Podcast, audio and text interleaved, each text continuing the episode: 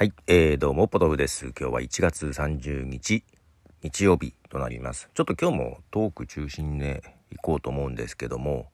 いや、昨日、えー日本ポッドキャスト協会としての毎月の配信をね、えーしました。夜ね、1時間ぐらい。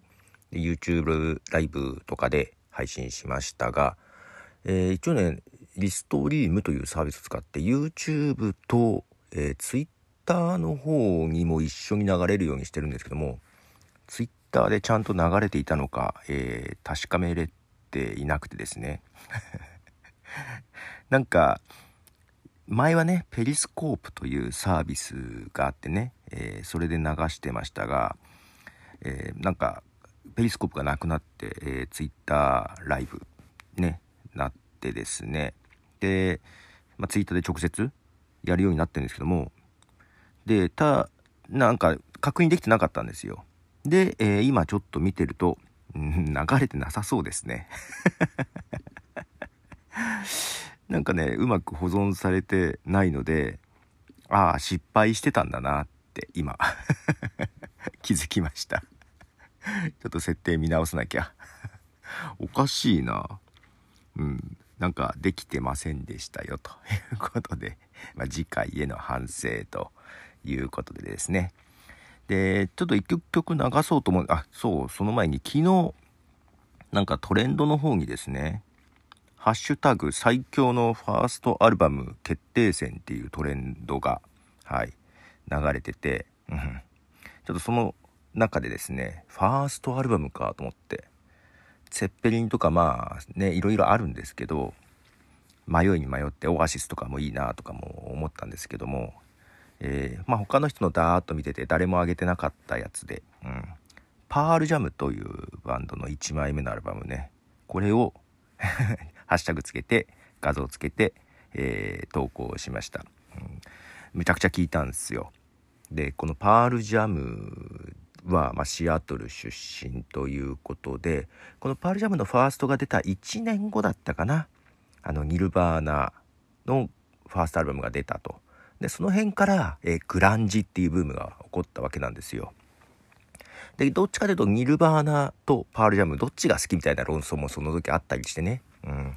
まあ、よくありますよね。ビートルズと、えーローリングストーンズとか、えーオアシスと、えーなんだっけ、オアシスと、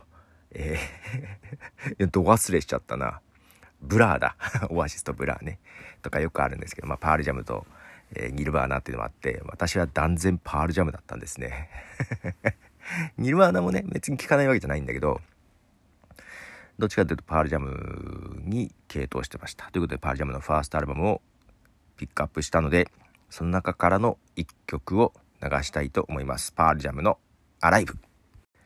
はい、えー、パールジャムですね。なんだろうな、ど、どうしてニルバーナよりもいいかっていうとすごく難しいんですけど、うん。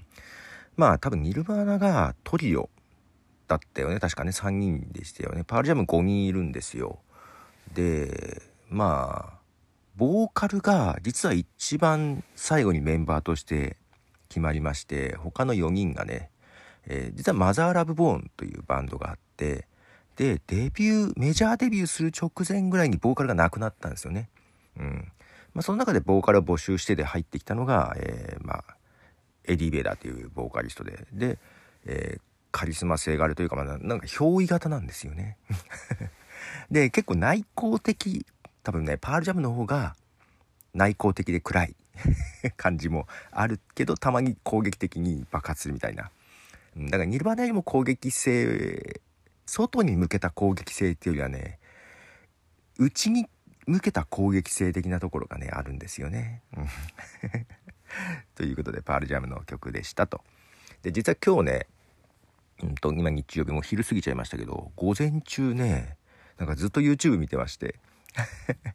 あの、ピース又吉の、えー YouTube チャンネルでね、その中の一つにね、インスタントフィクションっていう、うんコーナーっていうかプレイリストみたいな再生リストか、えーまああってですね、えーそれを現ん？東大生とか一流の塾講師とかあの、まあ、現現役の作家さんとかね。そういう人たちに見せて、えー、リアクションを見るみたいなのがあってね。なぜかそれが出てきて見てたら面白くて。でそのもともとのピース又吉の、ね、インスタントフィクションってやつのやつを見てたらもうなんか面白くてずっと見てました あの時間が解けていっていますが。でそのことをちょもうちょっと話そうかなと思ったんだけどえっ、ー、となんかねちゃんなんかいろいろ考えてたら前にちょっとオーディオブック苦手だって話をしたと思うんですよ。ね、オーディオブックって、まあ、いわゆるこういう小説とか本ね、まあ、ビジネス書だったらまだいいのかなけど本を、まあ、音声で誰かナレーションナレーターの方が読み上げてくれて、ね、耳から本が読めるみたいなやつですよねオーディオブック。でどうも苦手だなと思ってた理由が分かったりとかなんかねちょっとね話したいことが増えたのでこれ本編でそのうち話そうかなと思ったのでちょっと今日はそんなに深く 喋らないですけど、まあ、このインスタントフィクションっていうのはどうもこの YouTube チャンネル用に作った造語のようです。で小説って、うんと、文字の原稿の多さによって、ま、呼び方が変わりますよね。例えば長編小説っていうのは大体原稿用紙100枚以上まあ大抵は200枚から300枚文字数にすると8万文字から12万文字以上みたいな感じが長編。で中編が、まあ、原稿用紙でいくと100枚から300枚ぐらい、まあ、長編とかぶってるとこもありますけどね、うん、文字数にすると4万からまあ12万文字ぐらい。で短編というと4000文字から3万2000文字。えー、これ今あの「書く読む」っていうサイトで見てるので、まあ、多分厳密な決まりがあるわけじゃないからあの大体目安ですけどね。で短編はだからそれぐらいで、えー、原稿用紙にすると10枚から80枚程度ね。でもう一つショートショートっていうのがあって、うん、これあのー、誰でしたっけ？星新一でしたっけ？さんとかが得意なやつですよね、えー、非常に短い。短編よりも短い。まあ、原稿用紙20枚に満たない作品、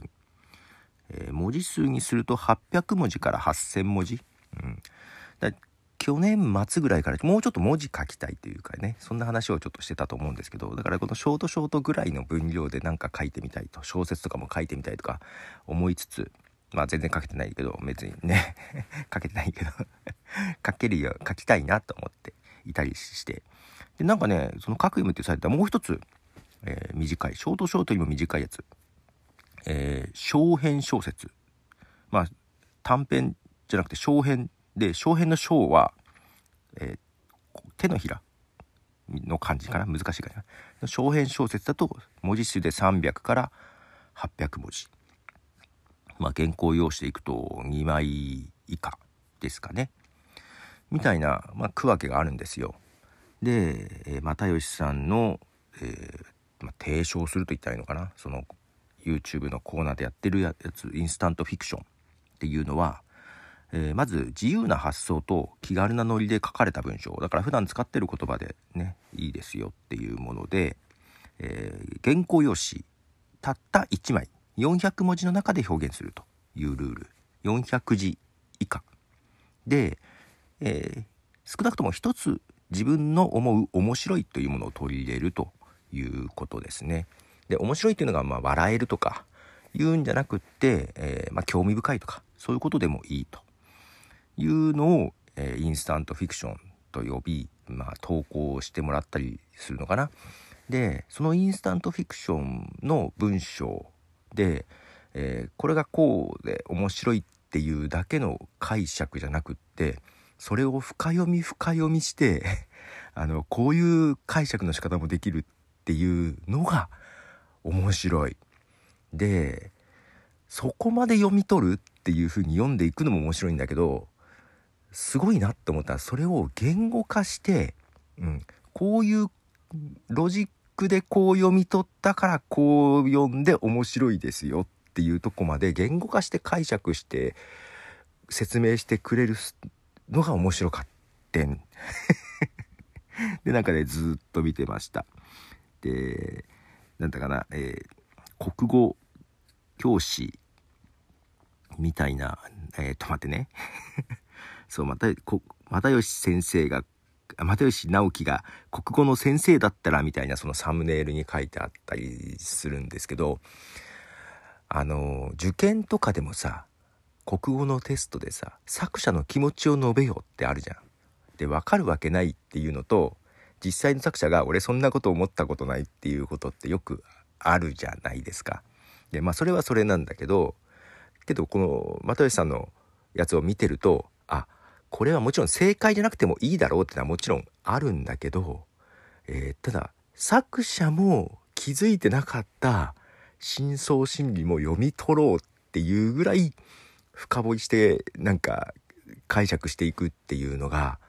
あのまあだから作者がこう思ってなかった。けどこう思ってたかもしれない。でやっぱそういうねなんだろうな楽しみ方。あのあこういう読書の楽しみ方ってあるんだっていうのとあのまああってなくてもいいんだっていうのと、えー、その解釈の仕方を説明するっていうのがエンターテインメントになるんだっていうなんかそういう発見がありましてですね、非常に見ておりました。もう結構ここでまだ喋ってるでしょ。これだけ喋ってるけど実はもっと喋りたいことがあってまあどっかで本編で取り上げようかなっていうしてます。忘れなければ忘れそうな気がしますが、えー、もう一曲ね曲流したいと思いますね。さっきあのハッシュタグの中でですね。えっ、ー、となんだっけ最強のファーストアルバム決定戦のハッシュタグでパールジャムあげましたが、えー、方角だったら何だろうというのでで実は方角はねそんな迷わなかったです、まあ、ちょっと菅氏顔とまでよったけどね菅氏顔のデビュー曲が好きなんですよ。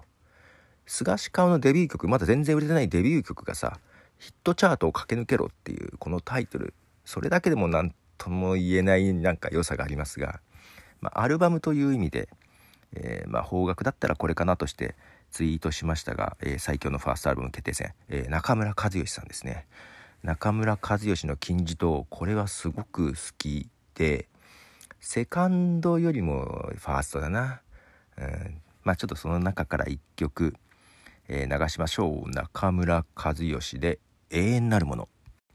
はい、えー、中村和義の「永遠なるもの」ですね。これもねファーストアルバムながらアルバムタイトルが「金字塔」っていうね、ま、さっきの菅氏顔もそうですけどなんかシュールでいいじゃないですか。で実際すごく好きなんですよね。ところどころにビートルズの絵のオマージュが散りばめられていたりですね。あとこれねあの宅録、まあ、自宅の録音。で全パート自分でやってるんですよ。一人本当に一人で作っていてもう中村和義のエスもう個人の思いとかエッセンスがギュッと詰まった、えー、デビューアルバムです。いろんなものへの鬱憤とかね不満とかも含めてギュッと詰まった感じのやつで。で永遠なるものはねあのこれもまあビートルズっぽいところも結構あるんですが、うん、あの歌詞も好きです。あんまりね普段歌詞とか読まないんですけどこれは歌詞も好きです、えー、犯罪者が持つ孤独をみんな知ってるかいみたいななんかそんな歌詞とかもねととても好きです。と いうことではい、えー、今日は2曲お届けしましたがはい、ちょっとね昨日精神的に結構疲れまして。まあ初の、えー、スポンサーがついての配信ということもありましたが、えー、実は予定していたんだけども土壇場で、えー、徳松さんが参加できないということだったりね、えでまあね聞き手をねリモートで呼んでもいいんですけどなんとなくねリアル感が好きで、うん、でひとしさんが来てくれたのでまあ声だけ参加してもらったんでなすごく助かりましたけどね。うん、ということでまあ来月はどうでしょう？来月は参加しますとは言われてますがちょっと怪しいなと 思いつつですがはいということで、えー、長々と喋りましたがポトフでした。